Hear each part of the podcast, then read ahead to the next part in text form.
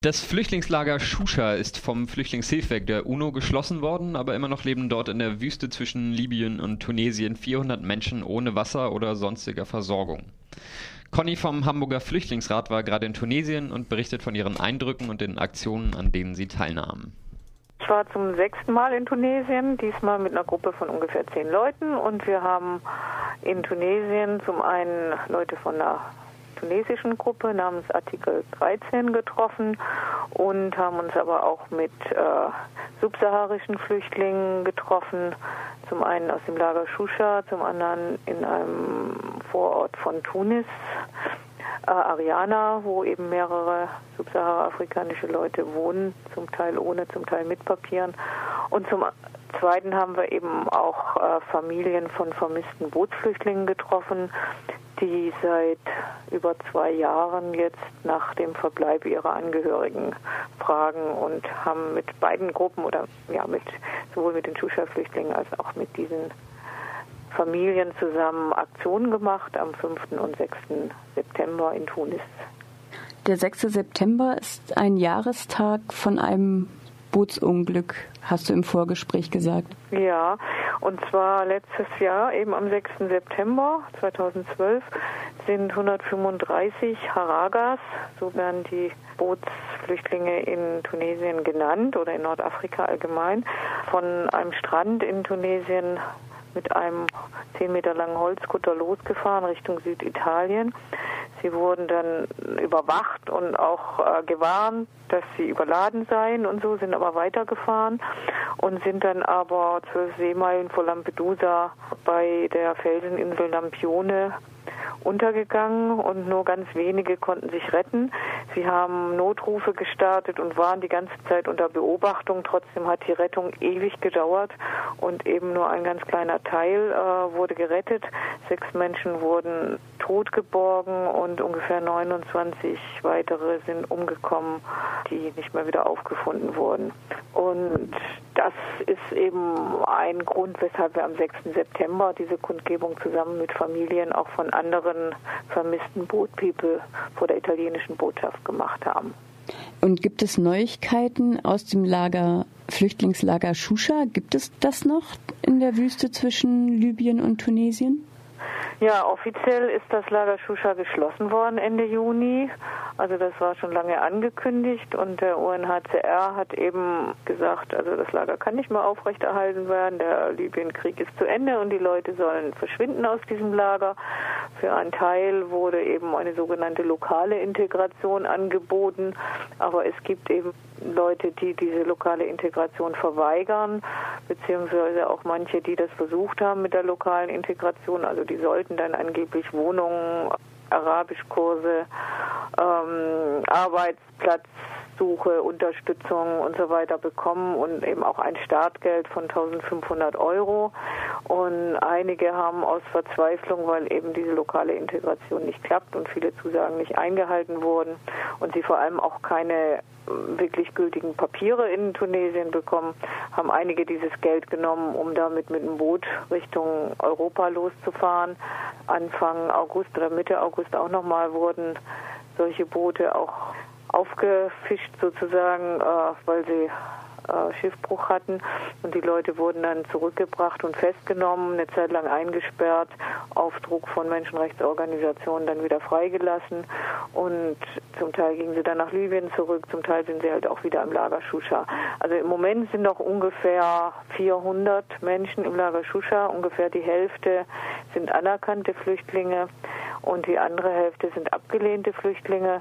Und bei allen ist es eben ein Protest dagegen, dass sie eben nicht in einem anderen Land aufgenommen werden, weil sie eben sagen, die Lage in Tunesien und auch dieses lokale Integrationsprogramm sind keine Lösung und sie möchten in ein Land aufgenommen werden, wo Asylgesetze bestehen, wo sie als Flüchtlinge anerkannt werden und wo sie Rechte haben, im Gegensatz zu dieser völlig unklaren Situation in Tunesien, die eben so ist, dass es kein Flüchtlingsgesetz gibt oder kein Asylgesetz gibt und von daher auch die Papiere, die der UNHCR ausstellt, also bis jetzt nicht äh, umgesetzt werden in äh, Aufenthaltserlaubnisse oder etwas ähnliches, also selbst für die anerkannten Flüchtlinge.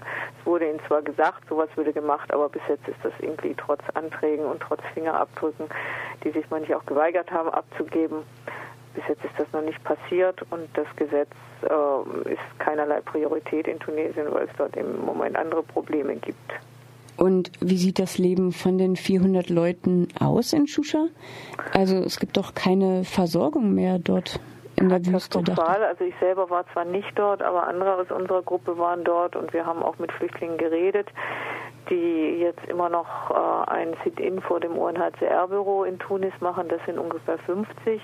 Also vielleicht kurz zu denen, die leben dort, schlafen, kochen, essen, treffen sich vor diesem UNHCR-Büro in einem Vorort von Tunis und haben eben engen Kontakt zu den anderen, die noch in Shusha sind. Und deren Situation ist wirklich unglaublich. Also die haben kein Wasser, das ist das Allerschlimmste, stellen sich dann an die Straße mit Kanistern, versuchen Wasser zu kriegen, haben keine Elektrizität. Okay, das sind sie zum Teil wahrscheinlich gewohnt aus ihren Ländern. Die Zelte sind größtenteils kaputt, auch nicht mehr genug. Toiletten und Duschen und sowas gibt es schon lange nicht mehr. Und die Ernährung ist auch ganz prekär. Also eine islamische Organisation hat ihnen wohl zeitweise was gebracht und dann versuchen eben einige der Flüchtlinge zu arbeiten in der Nähe des Camps und dadurch ein bisschen Geld zu verdienen, damit sie überhaupt was zu essen haben. Und ganz katastrophal finde ich halt auch, dass in diesem Lager auch weiterhin kleine Kinder und kranke Leute sind, die eben keinerlei medizinische Versorgung mehr bekommen. Also eigentlich ist es gar nicht zu ertragen, dass die Leute noch dort sind. Aber sie machen es eben auch, sie verstehen es zum Teil eben auch als Protest, dass sie sagen, der UNHCR muss sich um uns kümmern. Wir sind Flüchtlinge aus dem libyschen Krieg und fordern deswegen, dass wir auch Resettlement nach Europa bekommen. Aber die EU nimmt keine Flüchtlinge aus Shusha mehr auf, sondern schickt eher Boote zur Überwachung der Küsten, oder? Ja, es ist natürlich komplizierter. Also während des Libyenkriegs gab es eben ein Sonderprogramm zur Aufnahme dieser Flüchtlinge in Europa. Da sind dann eben auch einige aufgenommen worden, in Deutschland auf ganz viel Druck, immerhin 201. Das ist innerhalb der EU sogar die höchste Zahl, muss man diesmal sagen. Aber es ist natürlich trotzdem lächerlich im Verhältnis zu der halben Million Flüchtlinge, die vom, vor dem Libyenkrieg nach Tunesien geflüchtet sind. Andere Länder, die halt für diesen Krieg verantwortlich waren, wie Frankreich oder Großbritannien, haben nur einen einzigen Flüchtling aus Shusha genommen, beziehungsweise Großbritannien, glaube ich, vier. Und ansonsten sind halt relativ viele, ich glaube fast 2000 in die USA aufgenommen worden, zum Teil auch nach Kanada und noch einige, ich glaube, paar 400 oder so nach Norwegen, das ja nicht in der EU ist. Aber es stimmt, die EU versucht eben am Beispiel auch Shusha, von Shusha eine Art Externalisierungspolitik, indem sie sagt, ja, wir schicken euch ja ein bisschen Geld, zum Beispiel für diese Kurse, die da, diese Sprachkurse, die für die lokal Integrierten da in Tunesien gemacht werden sollen. Die werden eben zum Teil dann aus deutschen Geldern finanziert. Aber das ist ja keine Lösung für die Leute und die ganze Situation in Tunesien ist eben sehr angespannt. Dazu kommt eben noch ein ziemlich heftiger Rassismus, der, klar kann man sagen, der, den gibt es ja auch, der aber in Tunesien schon noch ein bisschen heftiger ist in dem Sinne, dass halt auch die tunesischen Leute selber überhaupt keine Arbeit und keine Perspektive haben. Wie es jetzt alles weitergeht, wissen wir halt auch nicht. Und gerade bezüglich Shusha haben wir ziemliche Angst, dass diese dieses Camp demnächst eben total geräumt wird von Militär und dass es dabei, haben die Flüchtlinge gesagt, auch Tote geben könnte. Und sie haben halt auch gesagt, sie fürchten auch, dass ihr Sit-in dort vor dem UNHCR-Büro dann geräumt wird und dass sie nicht wissen, wo sie dann hinkommen und was mit ihnen passiert. Also insofern wäre es schon sehr wichtig, nochmal in Europa auch Druck zu machen. Wichtig wären natürlich auch andere Länder als Deutschland, wobei ich nicht sagen will, dass wir niemanden mehr aufnehmen können. Deutschland nimmt jetzt gerade 5000 äh, Flüchtlinge aus Syrien auf und ob dann noch 200 aus Shusha dazukommen, dürfte ja eigentlich nicht so viel ausmachen.